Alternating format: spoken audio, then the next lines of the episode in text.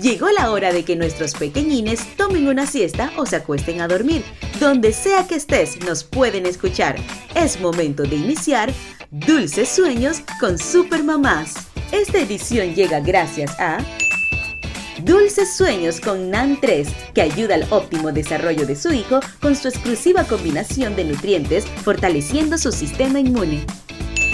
Hola, soy la conejita cuentacuentos. Hoy te voy a contar La princesa cisne. ¿Y cómo inician los cuentos? Había una vez un rey que perdió una guerra y su enemigo le impuso que le entregara un galeón cargado de oro. El rey encargó la misión a su único hijo, pero durante el trayecto una tormenta le apartó de su camino hasta dar con un tétrico velero negro capitaneado por un brujo perverso que después de apresar al príncipe le propuso un macabro juego.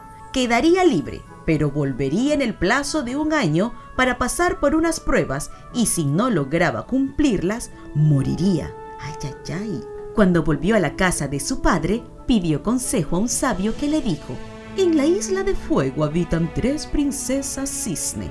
Si consigues quitarle a una de ellas su vestido de cisne mientras nada en el lago, ella hará que se cumplan todos tus deseos. El príncipe esperó a que las tres hermosísimas princesas se metieran al lago y le quitó a la menor su vestido de cisne, con lo que quedó comprometida a ayudarle. Entonces el príncipe regresó al velero negro del brujo. Te perdonaré la vida, dijo el brujo, si me traes de vuelta este anillo. Y con gran fuerza el brujo se quitó un anillo de oro y lo lanzó al fondo del mar.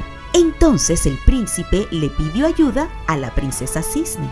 Para encontrar el anillo, debes cortar mi cabeza de cisne y tirarla al agua. Hazlo, aunque me ames, pero no te vas a arrepentir. ¡Qué miedo! Luchando contra su corazón, el joven le quitó la cabeza al cisne y la arrojó por la borda. Cuando cayeron gotitas de sangre al mar, se provocó un torbellino del que surgieron el anillo y la princesa, ya para siempre convertida en humana y libres ambos de los hechizos que les mantenían prisioneros. El amor verdadero vence siempre toda maldad. ¿Y cómo terminan los cuentos? Colorín colorado, este cuento se ha acabado. ¡Chao!